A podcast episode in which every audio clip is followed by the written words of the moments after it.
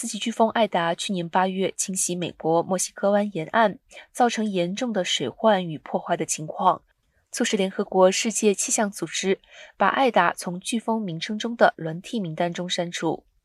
世界气象组织表示，由于气象学家认定未来使用艾达这个名称可能会令人不安，因此这个名称将删除，代之以伊玛尼。在每年的六月一号至十一月三十号大西洋飓风季节中，各个飓风的命名是为了在警报中便于识别。飓风是按照字母排序，轮流以男性和女性的名字来命名。这些名称每六年重复使用一次。如果有任何飓风造成特别严重的灾害，它的名称日后就不会再使用，并以其他的名称替换。